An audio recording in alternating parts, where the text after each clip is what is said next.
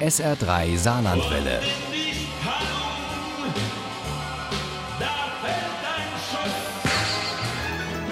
Der Krimi-Tipp. Wir kommen zu unserem SR3 Krimi-Tipp hier im Samstagabend. Paris ist ja so nah für uns, dass man glatt zum Frühstück hinfahren könnte. Aber seit Wochen ist die Stadt vor allem wegen des Streiks nahezu lahmgelegt. Die TGVs fallen aus, die Metro fährt nur selten und Museen und Theater, die bieten ein Notprogramm. Da kriegen manche schon Entzugserscheinungen. Und für die und alle anderen beginnen wir das Krimi-Jahr 2020 mit einem Paris-Krimi. Uli Wagner stellt uns Lacroix und die Toten vom Pont Neuf vor. Maigret, Telefon für Sie? So beginnt dieser Paris-Krimi von Alex Lepic. Und das, wo der Kommissar doch Lacroix heißt und der Krimi in der Jetztzeit spielt.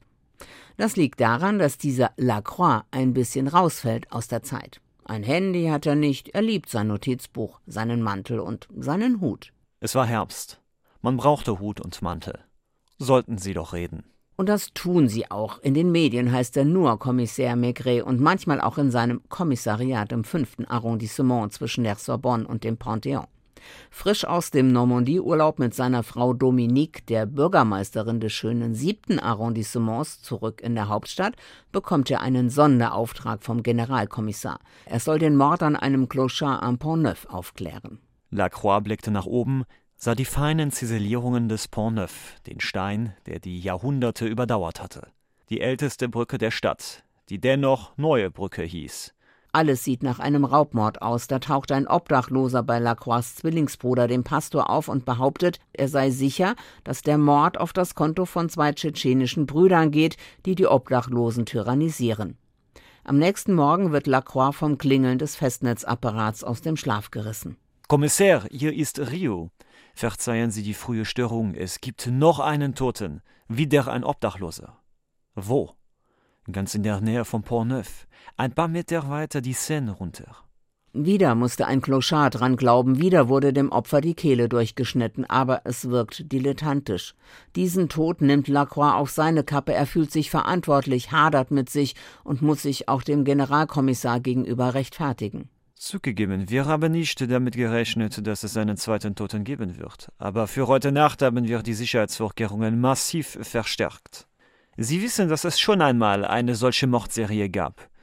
Wir waren damals beide nicht mit den Ermittlungen betraut, aber soweit ich mich erinnere, sind die Fälle nahezu identisch. 1988 war das. Damals gab es drei Morde direkt nacheinander. Bis heute sind sie nicht aufgeklärt. Ist es derselbe Mörder inzwischen ein alter Mann? Manches spricht dafür, aber vieles auch dagegen, denkt Lacroix. Und er hat auch längst beschlossen, dass sein Team nun dort Nachtwache schiebt, um einen dritten Mord zu verhindern. Doch davor muss er laufen, durch sein Paris und seine Gedanken sortieren, denn Lacroix wird nicht umsonst Kommissar Maigret genannt. Wie die Romanfigur setzt er auf Intuition, nimmt die Atmosphäre eines Tatortes in sich auf, achtet auf jede Kleinigkeit, spürt Unstimmigkeiten nach. Kurz vor Ende der Nachtschicht ist er sich sicher, dass es diesmal keinen dritten Toten an der Seine geben wird. Ein Schrei riss ihn aus seinen Gedanken. Es klang animalisch und war sofort wieder vorbei. Lacroix wusste, wie Todesangst klang. Le Pix Lacroix ist eine Hommage an Simenon und Maigret und doch eine ganz eigenständige, eigenwillige und liebenswerte Hauptfigur.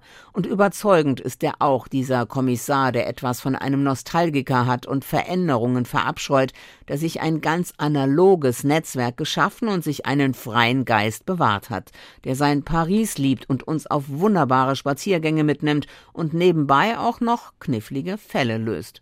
Wie gut, dass der nächste Paris-Krimi mit Kommissär Lacroix schon im Frühjahr auf den Markt kommt. Lacroix und die Toten vom Pont Neuf von Alex Lepic ist im Kamper Verlag erschienen. Die gebundene Ausgabe hat 272 Seiten, kostet 16,90 Euro. Das E-Book gibt es für 9,99 Euro. Ohne Krimi geht die Mimi nie ins Bett.